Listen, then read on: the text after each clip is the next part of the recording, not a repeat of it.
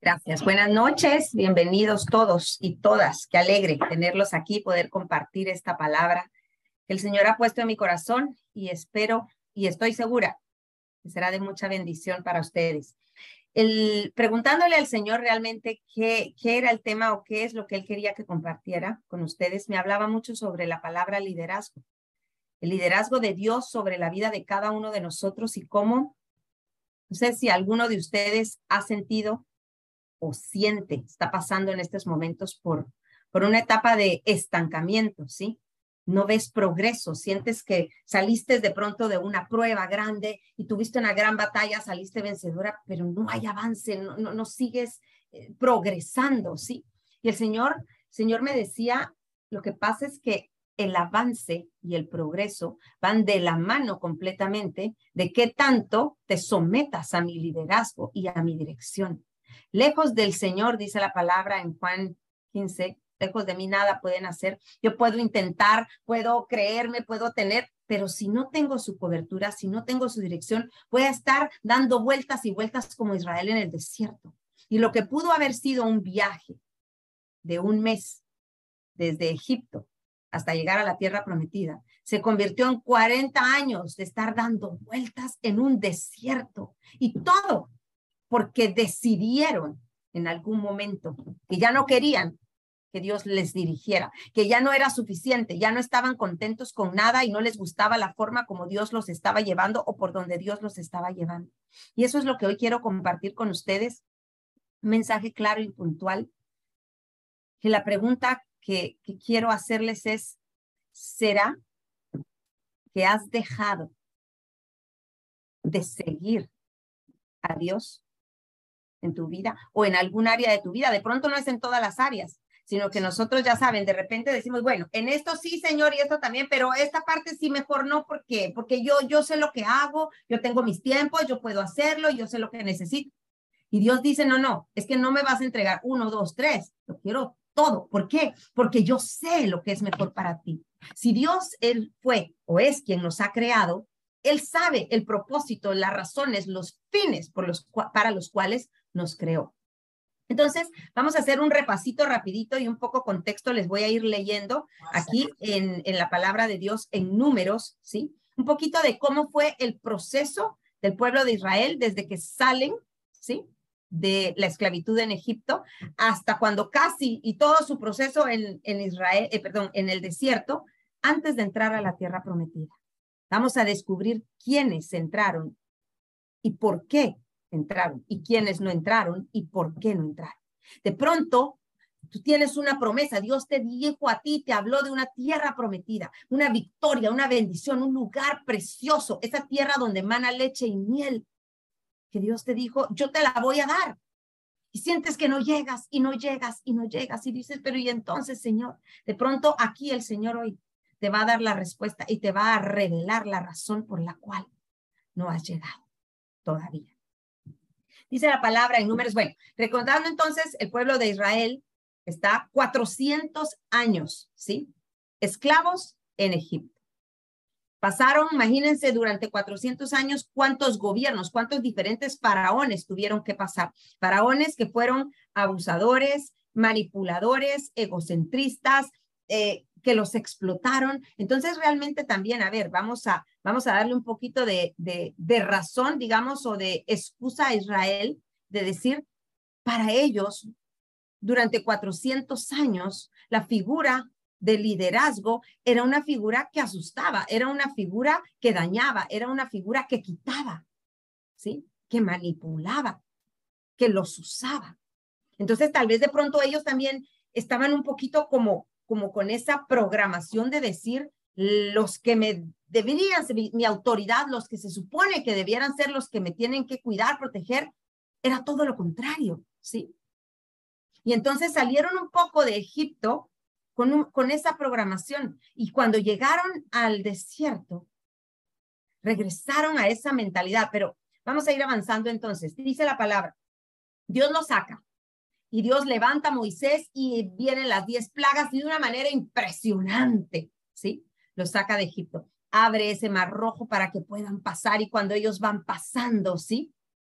Dios cierra las aguas detrás y se ahogan todos los egipcios. Bueno, aquella cosa espectacular donde Dios quería demostrarles, soy yo quien te saqué de Egipto. Es mi gloria, es mi gracia, es mi mano poderosa. Soy yo quien está contigo, soy yo quien te defiendo y soy yo quien peleo las batallas. Y mientras Israel estaba en esa situación de salir finalmente de la esclavitud, en, las puertas de la libertad, wow, todo creían en Dios y alabado sea Dios y Dios decía, no vas a hacer esto y no lo hacían. Y, y durante un tiempo, ¿sí?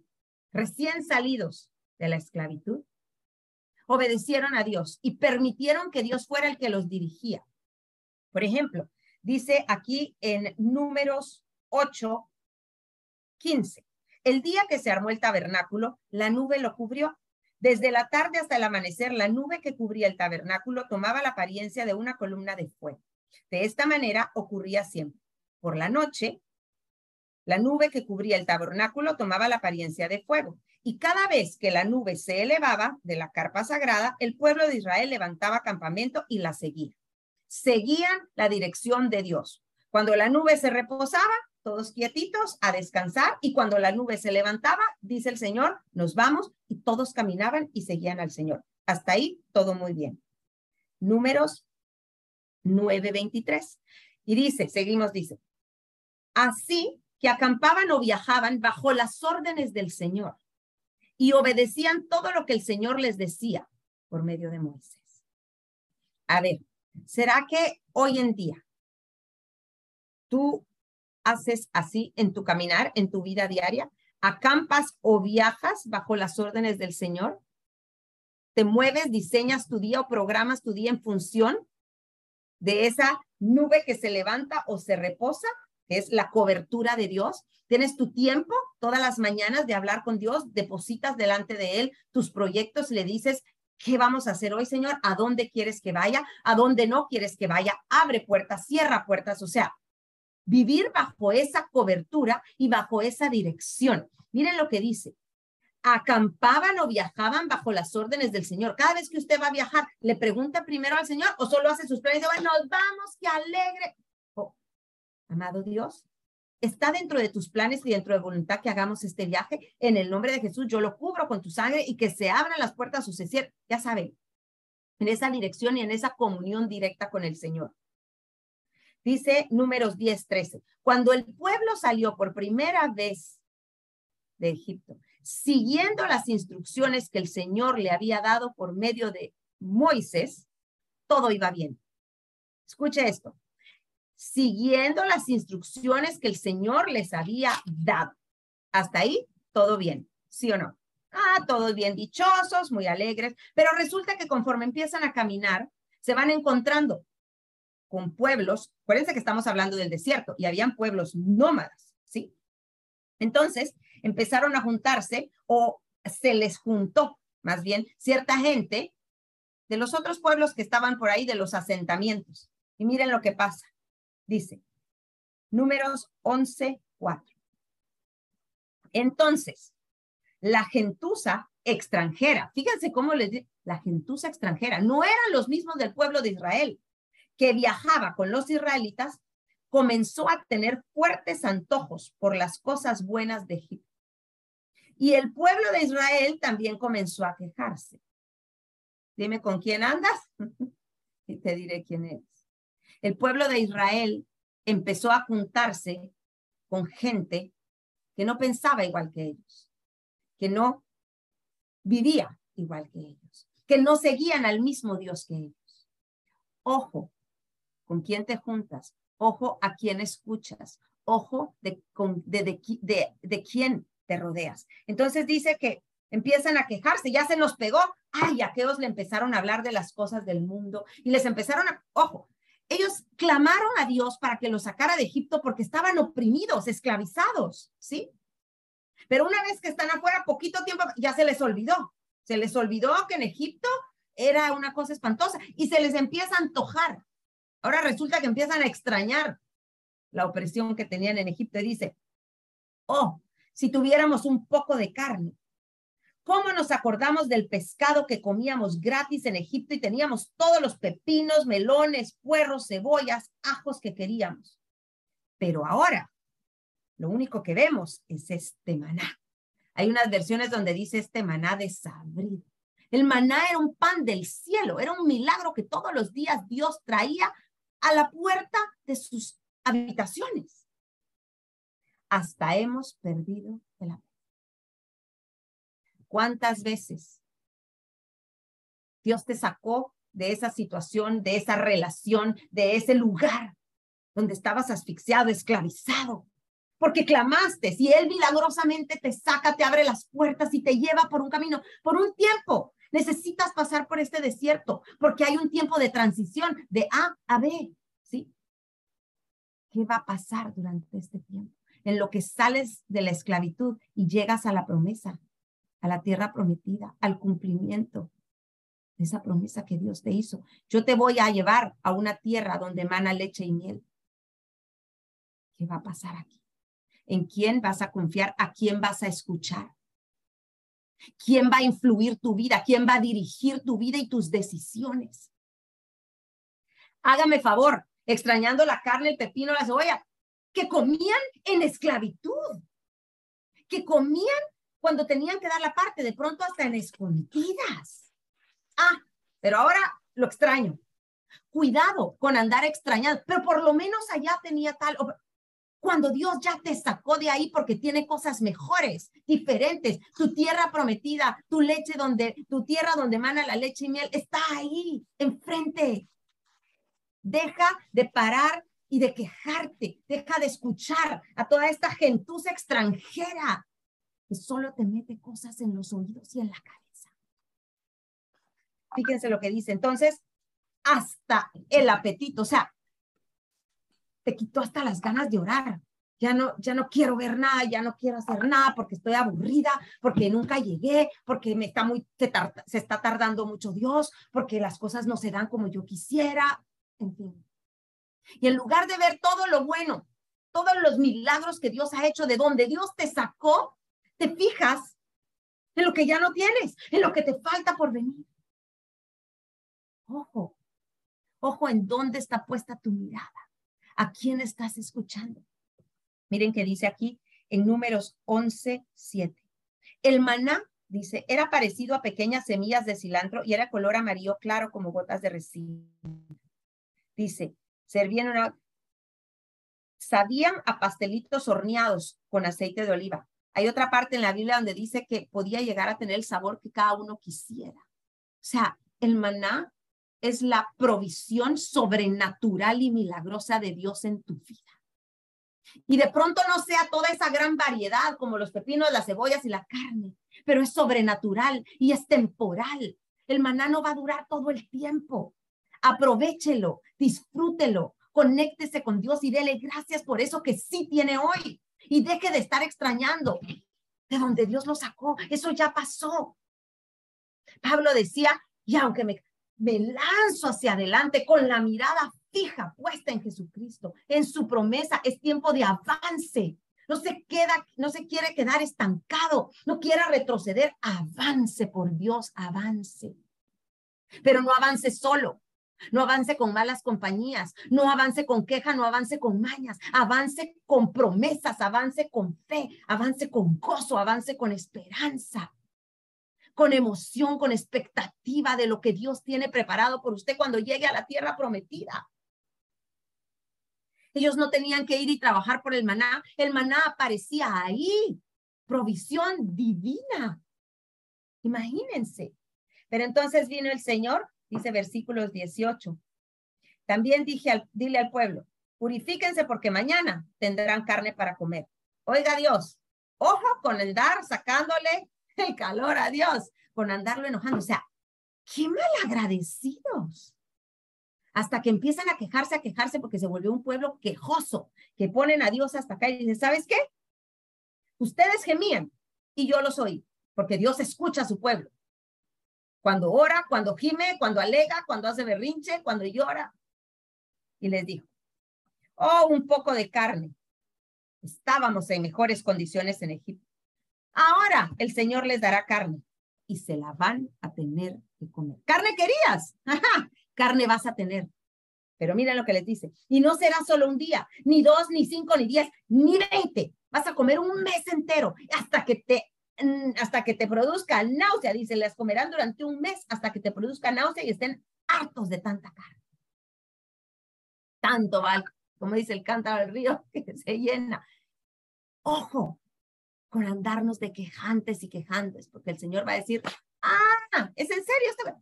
Tome pues, a ver qué tal. Pero no solo eso, después también vino una gran plaga. Dice el Señor, ¿acaso mi brazo ha perdido poder? Ahora verán si mi palabra se cumple. Dejaron de creer en la promesa, en la palabra de Dios que, lo, que les había mostrado una y otra y otra y otra vez. Su provisión divina, su cobertura, su compañía. Usted imagínese que durante el día les mandaba una nube que los cubría de tanto calor para que no pasaran calorcito y ni se quemaran. Y durante la noche les ponía una lengua de fuego para que estuvieran calientitos, para que hubiera luz, para que no les faltara nada. Sus vestidos no se gastaron, sus zapatos no se gastaron, pero eso no podían verlo. Ellos solo se fijaban en que les hacía falta la carnita y que encima se comían, como les digo, en esclavitud, en opresión. ¿En dónde está puesta tu mirada hoy? ¿En qué te estás fijando? ¿Qué has perdido de vista? ¿A quién estás oyendo? El enemigo va a ser como esa gentuza extranjera. ¿Se acuerdan, por ejemplo, cuando Dios pone a Adán y Eva en el paraíso y les dice, aquí está todo, todo es para ustedes y todo pueden comer, menos del árbol de la vida, porque entonces eh, del bien y el mal. Dios sabía que no era bueno. ¿Qué hace el enemigo? Ah, así que Dios te dijo que no podías comer de ese árbol. Pero tenía 2.500 más que sí podía. Pero va y lo enfoca en el que no. Y ¡bam! Siembra la semilla de la duda, cae en la tentación y viene la caída. Ojo con el modus operando del enemigo en el mundo. Por eso dice la palabra que tenemos que estar alertas, tenemos que estar despiertos siempre meditando en la palabra, conectados con el Señor para no caer en la tentación. El enemigo dice, anda como león rugiente, viendo a quién devorar. ¿Qué come el león? Carne. Cuando usted está en la carne, rapidito lo devora el león. Pero cuando usted está en el espíritu, puede venir. Y usted se va a parar y decir, aléjate de mí, Satanás. Porque el Señor me ha dicho. Y usted canta y proclama su promesa y esa palabra divina. Entonces, dice, había codornices por kilómetros y kilómetros en todas las direcciones. Y aunque el pueblo salió de atrapó codornices, siguieron cayendo, cayendo hasta que se cumplió lo que el Señor dijo. Va, pasa el tema, medio espabilan, siguen caminando, se siguen quejando, porque si no era la carne, entonces ahora tenemos, no hay agua y ahora estamos cansados y ahora están ya llegando ya vamos llegando, hoy sí, ahí se ve, se ve. ¿Y qué dice? Números 13.1. El Señor le dice a Moisés, envía hombres a explorar la tierra de Canaán, la tierra que le daré a los israelitas. Y entonces Moisés hizo lo que el Señor le ordenó y envió a doce hombres desde el campamento en el desierto del Parán. Moisés envió a los hombres a explorar la tierra y les dio las siguientes instrucciones. Vayan al norte, a través del Negev hasta la zona montañosa, Fíjense cómo es la tierra. Averigüen si sus habitantes son fuertes o débiles, pocos o muchos. Observen. ¿Es buena? ¿Es mala? Viven en ciudades amuralladas. O sea, exploren, infórmese. ¿Por qué? Porque usted va a ir a pelear una buena batalla y donde usted va a ir, usted tiene que ir con autoridad y con conocimiento, no a ciegas y como que fue. No, infórmese. mire lo que dice versículo 23. Cuando llegaron al valle de Escol, cortaron una rama con un solo racimo de uvas, tan grande que tuvieron que transportarlo en un palo, entre dos. También llevaron muestras de granadas e higos. O sea, era tan grande, dice, por el racimo de uvas, lo tenían que llevar entre dos. ¿Usted se imagina lo que es? Vaya, si no era una, una tierra próspera, donde abundaba la bendición. Era la tierra que Dios les prometió para que hicieran su ciudad, una tierra suya. Miren lo que pasa. Va. Versículo 25. Después de explorar la tierra durante 40 días, los hombres regresaron. Y este fue el informe que dieron a Moisés. Entramos en la tierra a la cual nos enviaste a explorar, Y es verdad que es un país sobreabundante, una tierra donde fluyan la leche y la miel. Y es más, aquí están los frutos que hay, todo bien.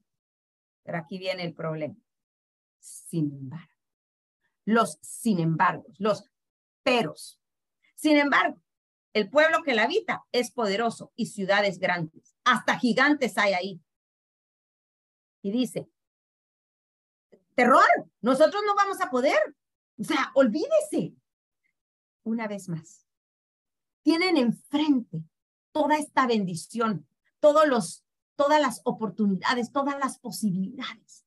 Pero no, solo se fijan en la gente que es gigante en la gente que es fuerte. Cuando Dios ya les había dicho, yo te la voy a dar, yo voy a ir contigo, yo te abrí el mar rojo, yo te puse cobertura, yo te di codornices, yo te saqué agua de la piedra. Ah, no, no, señores, qué, qué, horror. Olvídate, ¿cómo vas a querer? Oiga lo que dice, al lado de ellos nos sentimos como saltamontes. Y así nos miraban. ¿Y qué saben ellos cómo los miraban? ¿Y qué saben ellos qué pensaba el oponente o los, eh, todos los que estaban ahí? Su mente. Su mente.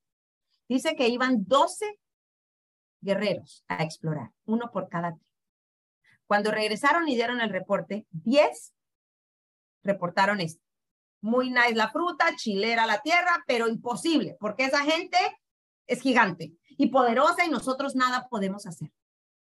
10 de los 12. Pero hubieron dos Escuche el reporte de estos dos. Pero Caleb trató de calmar al pueblo que se encontraba ante Moisés y les dijo, vamos enseguida a tomar la tierra. De seguro podemos conquistarla. Porque él sabía que había un Dios que les había dicho, esa es para ustedes. Y lo que Dios ha dicho y determinado y decretado que es para ti, nadie te lo puede quitar. Nadie te lo puede quitar si es tuyo que tú dejes de tomarlo, arrebatarlo y tomar posesiones diferentes por tus dudas, tus miedos. Sí. Pero lo que es tuyo, si crees, confías y sigues el liderazgo y la instrucción de Dios, nadie te lo puede quitar. No importa la apariencia que tengan, lo difícil que parece. Es que esto parece imposible. ¿Hay acaso algo tan difícil que Dios no lo pueda hacer? O de 12 10 vinieron a dar un reporte de terror. Dos dijeron, vamos, podemos, confiemos. Adivine qué pasó. Versículo 14. Entonces toda la comunidad empezó a llorar a gritos y así continuó toda la noche. ¿Por qué el Señor nos está llevando a esta tierra? Solo para que muramos en batalla. Miren las historias que, o sea, nos sacó y todo. ¿Para qué? Mejor nos hubiéramos quedado en Egipto. Es que Dios, y para esto, tan difícil, tan horrible, tan doloroso, tan imposible. ¿Ah? Dice, ¿no sería mejor volvernos a Egipto? Ojo, por Dios. Ojo, que cuando la cosa pareciera ponerse difícil o el panorama pinte difícil delante de ti en tu tierra prometida, quieras regresar al pecado, a la esclavitud, a lo que te tenía atado. Por temor, y ojo, solo estaba en la mente, o lo que es peor, una vez más, por escuchar a los que están alrededor tuyo y no a la voz del Señor que te dice, yo estoy contigo. Esfuérzate y sé valiente y todo lugar donde pongas la planta de tu pie, yo te lo voy a entregar y te pertenece y es tuyo y nadie te lo puede quitar y yo iré delante de ustedes.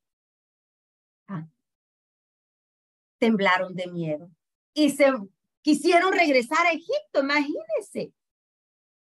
De verdad, una vez más, los únicos dos de todos los diez y ahora es todo el resto de Israel, ¿sí?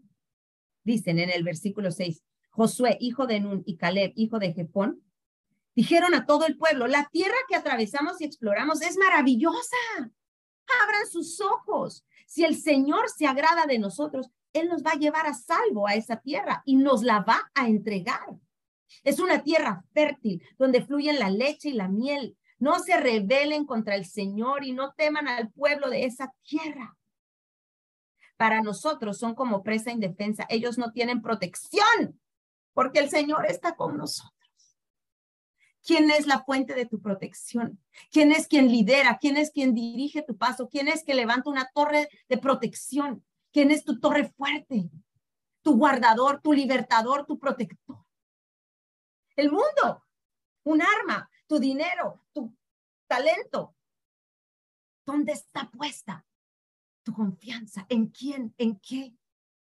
El pueblo de Israel tuvo miedo y solo se fijó en lo una vez más, en lo que no tenían, en lugar de fijarse en lo que sí tenían, que era la, el respaldo y la promesa del Dios Todopoderoso.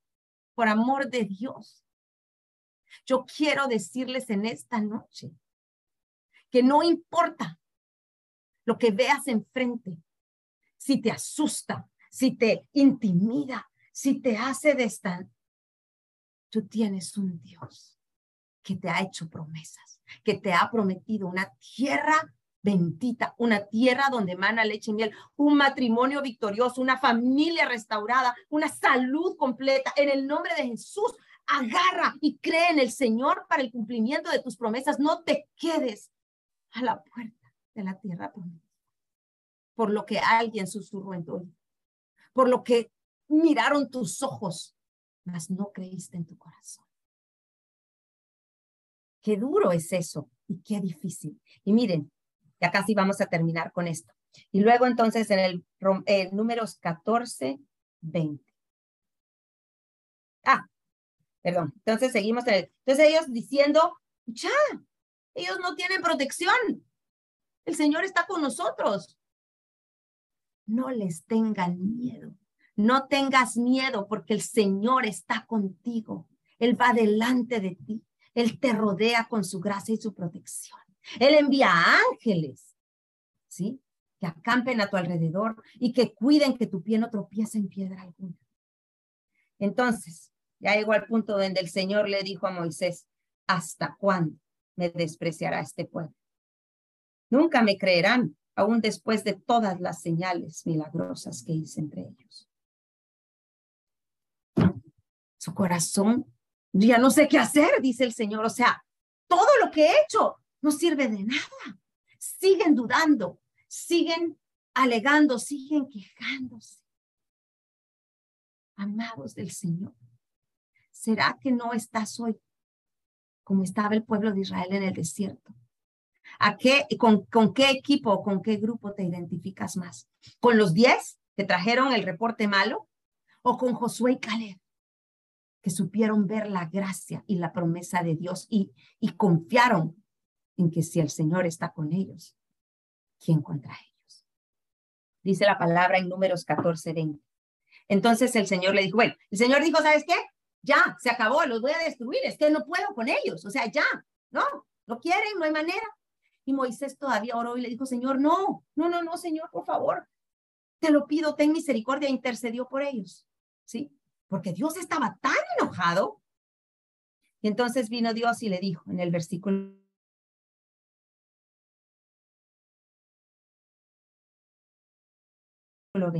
Los voy a perdonar, cierto como yo vivo, y tan cierto como que la tierra está llena de la gloria del Señor, que ni uno solo de este pueblo entrará jamás en esta tierra. Todos vieron mi gloriosa presencia y las señales milagrosas que realicé, tanto en Egipto como en el desierto pero vez tras vez me probaron, rehusando escuchar mi voz. Ni siquiera verán esa tierra. Ningunos de los que se rebelaron contra mí la verán. Sin embargo, este es el sin embargo bonito. Sin embargo, dice el Señor, mi servidor Caleb tiene una actitud diferente. yo busqué en diferentes versiones y decía, por ejemplo, en la Biblia de las Américas dice, pero a mi siervo Caleb, porque ha habido en él un espíritu distinto y me ha seguido plenamente. Lo introduciré a la tierra donde entró y su descendencia tomará posesión de ella.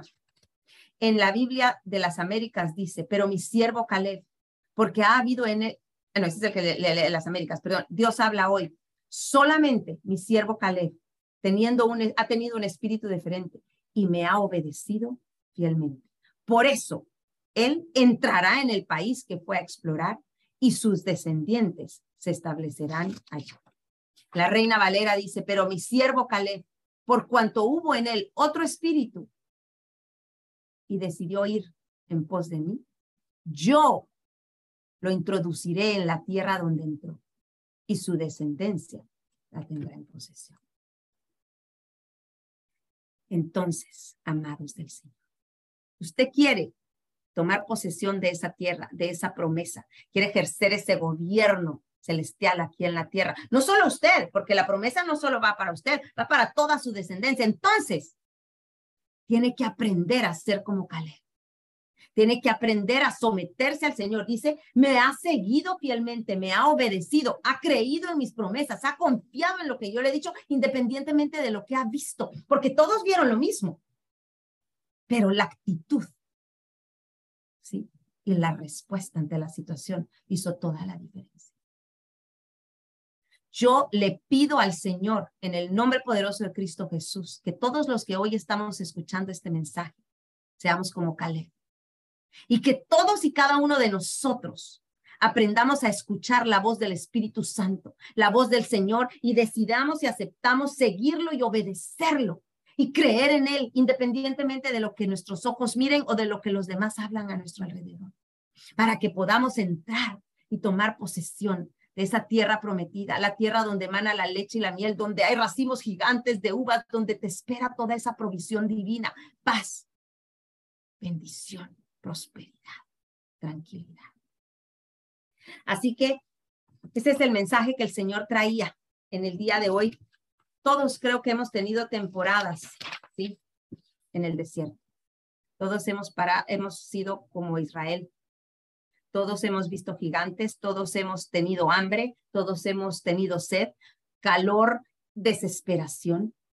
Ojo, las quejas, las quejas no le encantan a Dios aprenda a hablar con él, a decirle sinceramente lo que sienta, pero aprenda también a esperar en él pacientemente, porque Dios es fiel, incontable, inamovible, y lo que Dios dice se cumple. Pero ojo, Dios lo sacó de Egipto y lo va a sacar y va a preservar su vida. Pero la medida de su avance depende de usted, de qué tanto esté dispuesto a obedecer a Dios y creer en sus promesas y seguir caminando, ¿sí? Bajo su cobertura y bajo su dirección. No conforme a lo que sus ojos ven y como les digo, lo que los demás le dicen al oído, el mundo, la situación. El liderazgo de Dios. Proverbios 16.3 dice que no son nuestros proyectos, sino los proyectos de Dios, porque nosotros creemos que lo que pensamos y decimos y hacemos es bueno, pero hay que someterlo al Señor. Jesucristo le dijo a su papá, si es posible que pase de mí esta copa, pero que no se haga mi voluntad sino la tuya. Eso es lo que nosotros tenemos que aprender. Que no se haga mi voluntad sino la tuya. Es lo que Caleb hizo, Señor, tu voluntad que entremos. No importa lo que veamos, no importa lo difícil que pareciera. Si tú estás conmigo, Señor, yo voy a ir a donde tú quieres que yo vaya. Esas son las promesas. Y esto es lo que Dios esperaba y le dijo a José, esfuérzate y sé valiente. Tiene que ser esforzado y valiente para seguir la dirección de Dios en este mundo. Vamos a orar. Vamos a pedirle al Señor que ponga en nosotros un espíritu como el de Caleb. En el nombre poderoso de Cristo Jesús, amado Dios y Rey Celestial. Te damos gracias en esta noche, Señor, por tu palabra preciosa, por esta enseñanza, Señor. Gracias porque hoy nos has abierto los ojos y nos has mostrado de pronto en un espejo cómo a veces somos como el pueblo de Israel, Señor. Clamamos y clamamos a ti para que nos saques de un problema, de una crisis, de una situación difícil. Y mientras nos está sacando y mientras estamos ahí agarrados y aferrados a ti, pero cuando nos sacas aún con, con milagros y con cosas maravillosas y gloriosas, Señor, a veces pasa el tiempo y mientras vamos en ese andar, avanzando hacia la tierra prometida, nos empezamos a quedar, nos empezamos a quejar, nos empezamos a mezclar, Señor Dios Todopoderoso, con el mundo, y dejamos de seguirte, dejamos de escuchar tu voz, dejamos de conectarnos contigo, Señor, y perdemos de vista esa tierra prometida, esas promesas preciosas que tú nos has dado en tu palabra. En el nombre poderoso de Cristo Jesús, yo hoy te quiero pedir perdón por todas las veces, Señor, en las cuales me he comportado como cualquiera del pueblo de Israel en el desierto, Señor. Aburrida, quejosa, malagradecida, Señor, inconforme. Pero tú sabes que soy débil y conoces mi corazón. Pero precisamente por eso hoy has traído esta palabra para recordarnos que no estamos solos, para recordarnos que todo es un proceso, para recordarnos que aún en las temporadas de desierto, tú vas con nosotros, tu cobertura nos lleva, Señor Dios Todopoderoso, en el nombre de Jesús, en esta noche. Yo te quiero dar gracias por cada uno de tus hijos y sus corazones preciosos. En el nombre de Jesús, que toda venda sea quitada de sus ojos, Señor, y podamos ver con claridad esa tierra prometida que tienes ahí enfrente de nosotros, Señor. Y no importa qué tan lejos o qué tan cerca se ve. Creemos y declaramos que tomaremos posición, posesión de ella, no solo nosotros, sino también nuestros descendientes, porque tú bendices hasta las mil generaciones en el nombre poderoso de Cristo Jesús. Y mi casa y yo te vamos a servir, Señor Dios bendito y Rey celestial. Y queremos tener un espíritu diferente, Señor, así como lo tuvo Caleb, y en el cual tú encontraste complacencia, Señor. Porque Caleb sabía, Señor Dios Todopoderoso, reconocer quién tiene el poder absoluto sabía reconocer que no importa lo que mis ojos vean, la situación que esté viviendo, sabía que hay un Dios que no lo deja, un Dios que cumple, un Dios que guarda, un Dios que respalda, un Dios que protege, Señor, en el nombre poderoso de Cristo Jesús. Yo te pido hoy, bendito Dios, por cada uno de estos hijos tuyos, para que tengamos un espíritu como el de Caleb valiente, esforzados, positivos, Señor. Absoluto y totalmente confiados y reposando en ti. Amado Dios y Rey Celestial, te damos gracias, gracias, gracias por el cumplimiento de tus promesas y por nuestro avance hacia la tierra prometida. Nos sometemos a ti, a tu dirección divina, Señor, a tu a tus vamos a ser obedientes a tu palabra, Señor porque no es por vista, sino por fe, que nosotros seguimos avanzando y nos lanzamos hacia adelante con la confianza que si tú estás con nosotros, ¿quién contra nosotros, Padre? Te damos gracias y en el nombre poderoso de Cristo Jesús te oramos a ti, que vives y reinas por los siglos de los siglos. Amén y amén. Bendecidos todos con toda bendición y de verdad, a seguir conquistando y tomando posesión de la tierra prometida. No se queden en el desierto y mucho menos quieran regresar a Egipto. Amados del Señor. Bendecidos. Nos vemos. Chao.